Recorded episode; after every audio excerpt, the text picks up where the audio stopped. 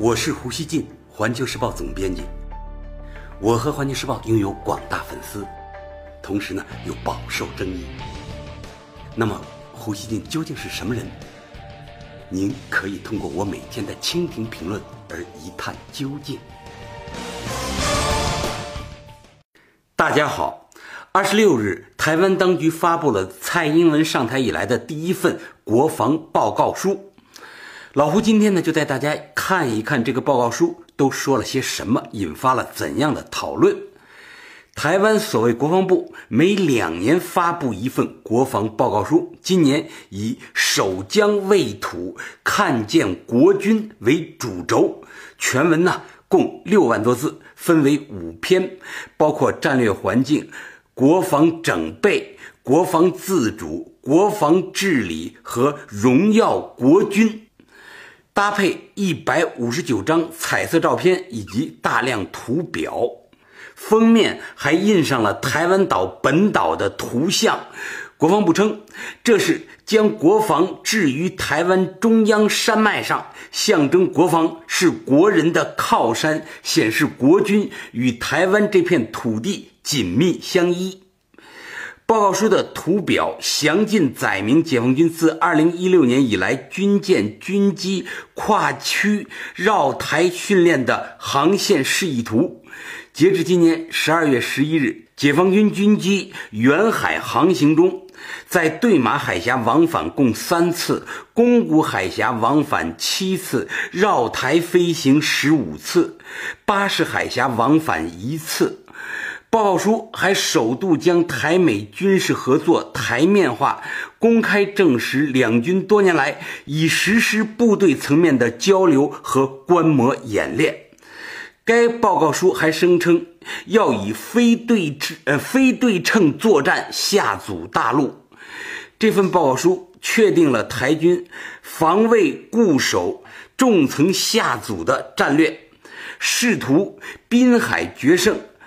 勘案歼敌，在这一设想中，熊二 E 巡航导弹被当成可主动攻击大陆的保命武器。台湾东森新闻二十七日报道说，蔡英文的保台新战略曝光，就是靠熊二 E 巡航导弹下重层下阻。同日，绿媒自由时报称。熊二 E 早已量产，生产数量估计超过了两百枚，有效射程超过了六百公里。大陆东南沿海基地以及部分内陆重要据点都在打击范围内。据透露，台军希望进一步提升熊二 E 的射程，估计啊，有效射程可增至一千二百公里。若此案经蔡英文核定通过量产，未来熊二 E 射程可进一步触及南京、上海等长江下游城市。老胡想说啊，台湾媒体报道时啊，很爱用“狂”这个字来描述某些不可思议的人物言行。台军以及民进党立委显然都是发狂了。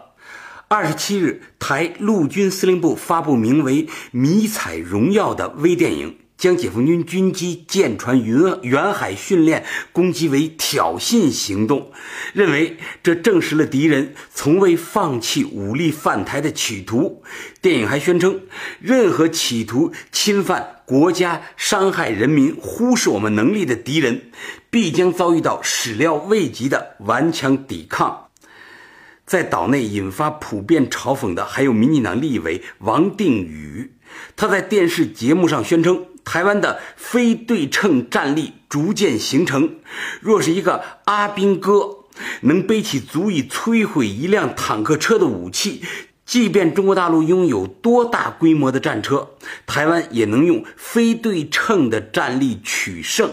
许多网民斥其白痴，称。民进党的嘴炮部队连 UFO 都能够给打下来啊！要求让民进党的立委们背着炸弹去炸坦克。其实啊，蔡英文当局此次的国防报告书已经用大量数字对比了两岸军力，其目的是要渲染大陆威胁。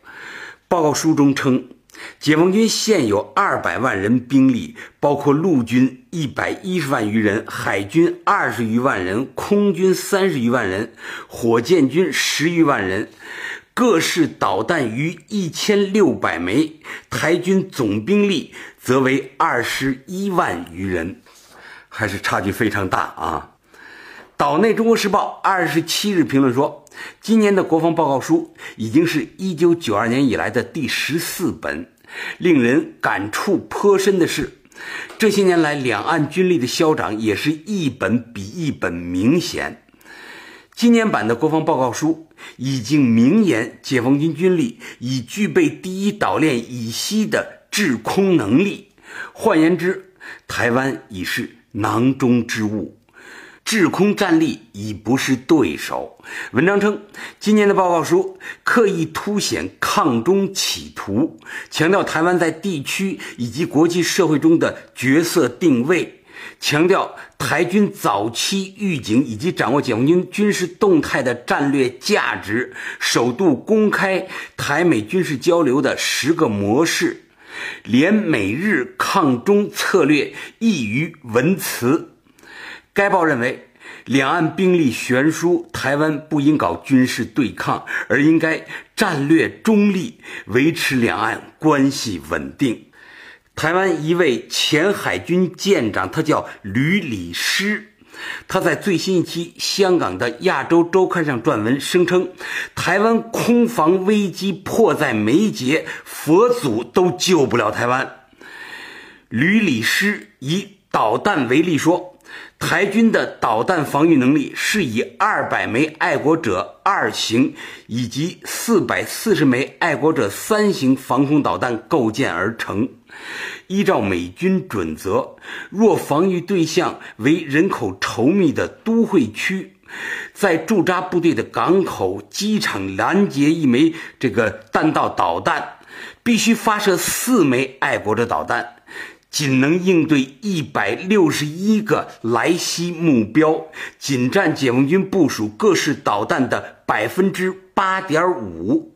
即使加上天宫二和天宫三型防空导弹，仍无法有效反制对岸的导弹。自由时报二十七日报道说，俄联邦军事技术合作局消息人士透露，俄罗斯已向大陆交付十架。苏三五战机剩余十架将在二零一八年全部交货，大陆向俄罗斯采购的 S 四百防空导弹也将交货。这些先进武器将改变区域军力平衡。苏三五最高时速达到两千五百公里，作战半径达一千六百公里，最大优势是新型机载雷达系统。不但能在远距离发现数十个目标，且能够确认并分辨目标特点和危险，协助飞行员选择攻击哪些目标。报道还称，大陆已将多架苏三五部署到广东的空军基地。二十七日，台行政院长赖清德举行年终记者会，被媒体追问两岸议题。赖清德的表态仍是蔡英文当局的老一套假大空。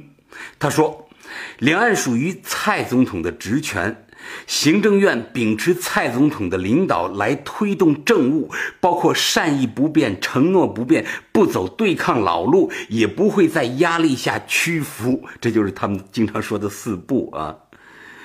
不过，赖清德提到的一点值得警惕。台湾中央社引述赖清德的话称，两岸议题除了涉及台湾和大陆外，有关两岸议题必然要在国际的脉络下做思考。这也是为什么美国、日本、韩国也很关切中国军机近期动态的原因。这是蔡当局要强化勾连外部力量的迹象吗？不知是否出于巧合啊？美国之音二十七日刊登的年终报道也声称，二零一八年美台关系令人期待，今后华盛顿与台北的交往将会更加活跃。台当局的这些倾向显然引发了岛内忧虑，比如近来美方有人主张美舰访台。台湾岛内呢，有人视之为美台关系进一步密切，并且呢因此而狂喜。中央日报网站就刊文警告美舰访台的提法是提油救火。认为啊，将给台湾带来灾祸。文章写道：届时，纵使美军驰援台湾，台湾仍将成为两大军事强权的战场，只会生灵涂炭，其代价非台湾所能负担。该报二十七日还刊登另一篇报道称。大陆国台办官员二十五日在中共中央党校主办的《学习时报》上发表文章说：“国家统一是中华民族五千多年历史的主旋律，海内外中华儿女都期盼早日解决台湾问题，实现祖国完全统一。”文章说：“如果台独分裂势力胆敢发动台独重大事变，我们将果断出手。”台湾《旺报》警告说。二零一八年台湾地方选举热战提前开打，反中势力又告抬头，意图啊重演二零一四年太阳花学运的老戏码，扭曲两岸关系，获取选举利益。若迫使北京官方反制，相对管制对台投资贸易，将是台湾不可承受的损失。蔡政府应当清醒认识，万一两岸经贸萎缩，台湾经济必将受损，民进党既有可能败选。蔡政府应及早预设两岸经贸的防火墙，避免选战反中之火烧到两岸经贸及大陆台商。上面呢都是旺报的评论啊。老胡最后想说。台湾其实啊，早已处在大陆军事力量非常有效的威慑范围之内。台独势力啊，实际上已经是被拴在门柱上、关进笼子里的一只狗。台独呢，它仍在岛内叫嚣，迷惑了一些人，但那里的政治啊，实际已是自娱自乐的秀。另外，老胡也想对台湾说。投靠美国不是出路，中美关系远远大于台湾对美国的价值。美国很乐意台湾主动凑上来做他处理同中国大陆关系的筹码，但为了台湾两肋插刀，台湾呢就别做这个梦了。感谢收听今天的胡言不乱语，咱们下期见。